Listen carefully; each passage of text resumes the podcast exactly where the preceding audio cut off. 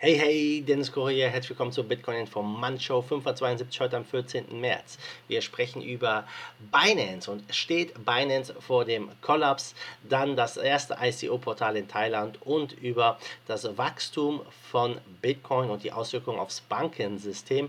Bevor wir beginnen, an dieser Stelle ein kleines Dankeschön oder ein großes Dankeschön an Bitwala Banking for the Blockchain Generation. Wir starten wie immer mit dem Preis. Aktuell stehen wir bei 3852, also relativ stabil. Und ja, da gibt es beim Bitcoin nicht viel zu sehen. Gucken wir aber mal rüber zu Binance. Und ja, der Bitcoin ist ja jetzt seit ein paar Tagen stabil, aber am Wochenende ging es ja brutal hoch, es ging brutal runter. Und anscheinend war das für Binance ja doch ein großer Ansturm, der nicht so einfach bewältigt werden konnte. Und ähm, ja, das ist äh, immer noch, ich sag mal, eine ganz äh, bedenkliche Geschichte. Ja, der Kurs brach ja Sonntag relativ schnell wieder ein. Und Binance hat dort ein Allzeithoch im Handel verzeichnet, was das Volumen angeht und die Folge massive Verzögerung beim Traden. Auch Sisi hat sich dazu geäußert, der CEO von Binance. Und äh, das System hatte einfach Schwierigkeiten, das alles ja, äh, effektiv auch darzustellen. Einige Nutzer haben Probleme mit der Oberfläche gehabt und man arbeitet daran, äh, das Problem zu beheben. Wir kennen das ja von vielen Exchanges im Hype 2017 im Dezember, die einfach dem Ansturm nicht mehr gewachsen worden, gewachsen waren und jetzt ja sehen wir es auch bei Binance trotz der ganzen Arbeit, die geleistet wurde, ja, wenn halt mal schnell was hochgeht und schnell runtergeht, kann auch ein, ein großer Exchange wie Binance ja das schon mal in die Bedrulle bringen und mal gucken, wie es jetzt dort weitergeht, ob die das Ganze in den Griff kriegen. Das ist auf jeden Fall ein gutes Zeichen, dass das äh, Handelsvolumen hoch liegt. Es ist ja am höchsten, glaube ich, seit, ähm, ja, seit über einem Jahr circa, seit, na, nicht ganz über einem Jahr, seit circa einem Jahr haben wir wieder ein richtig hohes Handelsvolumen, also über 30 Milliarden seit einigen Tagen. Und es scheint so, dass das Interesse stärker zunimmt, dass ähm, einfach mehr Leute in den Markt reinkommen, wobei ich das Gefühl habe, dass es immer noch mehr Verkäufer gibt, vor allem wenn der Preis so schnell runtergeht, scheint das System eher an seine Grenzen zu kommen, als wenn es schnell hochgeht. Ich, ich kann mir gut vorstellen, dass viele Leute ja auf, äh, auf vielen Altcoins sitzen, die sie gerne abstoßen würden, wenn der Preis halt hoch genug ist. Und äh, mal gucken, wenn wir, ob, ob wir aus dem Bärenmarkt jetzt in den nächsten Wochen rauskommen. Ich glaube, erst wenn wir so die 6000 durchbrochen haben, sind wir da raus. Aber ja, das Schlimmste könnte vielleicht noch vor uns liegen. Alles ist hier möglich in dem Markt. So, wir gucken mal nach Thailand. Thailand äh, hat jetzt ein neues ICO-Portal und angeblich hat das die SEC ähm, genehmigt. Und diese, das Ziel dieses Portals ist es letztendlich, Tokens zu analysieren, da wirklich mal dahinter hinter die Kulissen zu gucken, äh, zu prüfen, ob das alles mit dem White Paper so stimmt und natürlich einen KYC, Know Your Customer Prozess durchzuführen. Und ja, was will die SEC damit bezwecken? Letztendlich dient dieses ICO-Portal so als Zwischenschritt. Das heißt, bevor du ein ICO in Thailand starten kannst, musst du hier äh, auf diesem ICO-Portal genehmigt sein und dann kann sich die SEC das angucken. Das heißt, die Kriterien wurden festgelegt und man hat natürlich nicht mehr so viel Arbeit und ist rechtlich auch auf der sicheren Seite, was dann äh, hier angeht. Ganze Infos dazu von der SEC wurden jetzt noch nicht öffentlich gepostet, also stand in der Zeitung. Auf der Seite von der SEC in Thailand ist das noch nicht zu finden finden. Mal gucken, wann das jetzt dort online geht. Auf jeden Fall ja, gibt es auch Bedingungen, wer dort investieren kann. Meistens sind es ja Institutionen oder größere Investoren.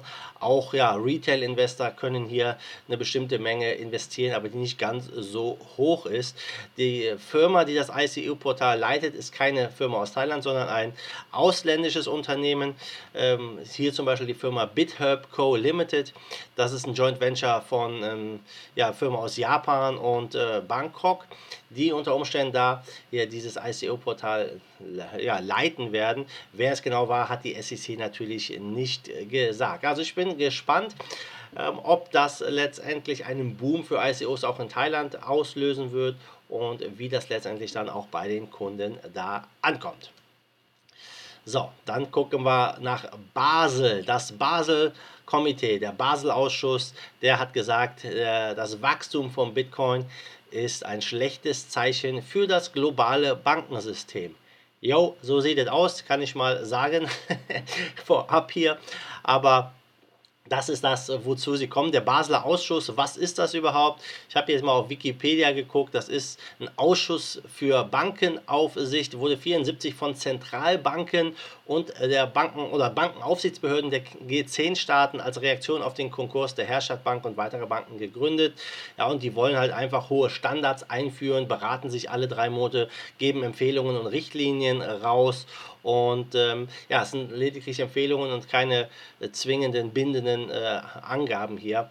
Mal gucken, ja, ähm, auf jeden Fall haben sie hier schon mal das Richtige erkannt und sie äh, erkennen an, ja, dass Bitcoin und Krypto hohes Risiko hat, hohe Volatilität hat und immer noch ja in den Anfangszeiten steht.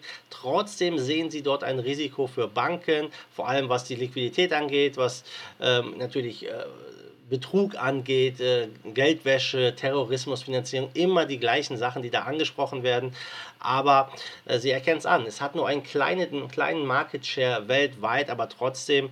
Ähm, raten Sie die Banken, das Mini-Risiko zu minimieren. Es hört sich so ein bisschen so an, ja, dass diese finanzielle Stabilität von Banken vielleicht da angegriffen werden könnte. Äh, irgendwie liest sich es auch so ein bisschen, dass sie letztendlich das empfehlen, hey, macht das lieber nicht mit Krypto. Ja, es könnte zu vielen äh, Nebenwirkungen führen, die ja nicht so besonders angenehm sind für Banken. Und äh, das ist ja auch ein Glaube, den viele Bitcoiner und Krypto-Enthusiasten teilen, dass das Krypto angetreten ist, um das korrupte Bankensystem weltweit zu stürzen. Ja, inwiefern das gelingen wird, das wird sich noch zeigen, weil im Moment sieht es ja ganz danach aus, als ob Krypto ganz einfach mit, äh, mit dem kompletten globalen Finanzsystem zusammenfließt. Die ganzen Richtlinien, die für Banken gelten, die gelten für viele Krypto-Exchanges. Also da ist schon letztendlich...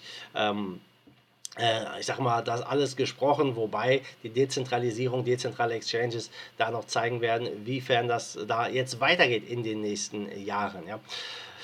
Interessant ist natürlich, dass äh, das Ganze anerkannt wird, dass die ähm, auch sagen, die Banken müssen sich irgendwie davor schützen. Vielleicht bedeutet das, dass sie weiterhin ja keine Accounts von Kryptofirmen zulassen werden und so weiter und so fort. Es ist also in den obersten Reihen der Bankenaufsichtsbehörden angekommen, das Thema Krypto. Und ich denke, da werden wir noch einiges von hören. Ich persönlich glaube, dass wir früher oder später einen offenen, ich sag mal, wenn man es so nennen kann, einen offenen Krieg sehen könnten, ja, von den vorhandenen Institutionen, Banken und so weiter gegen Krypto. Und äh, ja, wir werden sehen, was da passiert. Auf jeden Fall haben wir hier noch einiges zu tun. So, gucken wir zum Schluss auf den Markt. Trading-Volumen, ja, 29 Milliarden, also leicht gesunken zu gestern. Market Cap bei 134 Milliarden. Und ja, es tut sich nicht so viel in den Top 10. Der einzige, der ein bisschen hervorsticht, das ist Stellar mit knapp 5% Kursplus. Ja, aber sonst eher relativ ruhig. Nichtsdestotrotz gibt es ein paar Altcoins, die wieder zugelegt haben. Das ist Wax mit 22%, Bitcoin Diamond 18%, Electronium und Digitex mit über 10%, genau wie Pivex. Also auch da wieder starke Bewegungen. Top-Verlierer ist Komodo mit 18%, Revain mit knapp 14,6%. Also auch hier ja, gibt es wieder für die Altcoin-Spekulanten unter euch einiges zu tun. So, Leute, damit bin ich raus für heute. Ich hoffe, es hat euch gefallen. Wenn ja, gebt mir ein Like, gebt mir einen Thumbs up, teilt dieses Video mit den Menschen, die sich auch für das Thema Krypto und News interessieren. Und ja, dann sehen wir uns morgen wieder in alter Frische. Bis dahin, wie immer, macht gut, schwenkt die Hut. The zweite force of evil in Bitcoin and cryptocurrency we trust. Bam!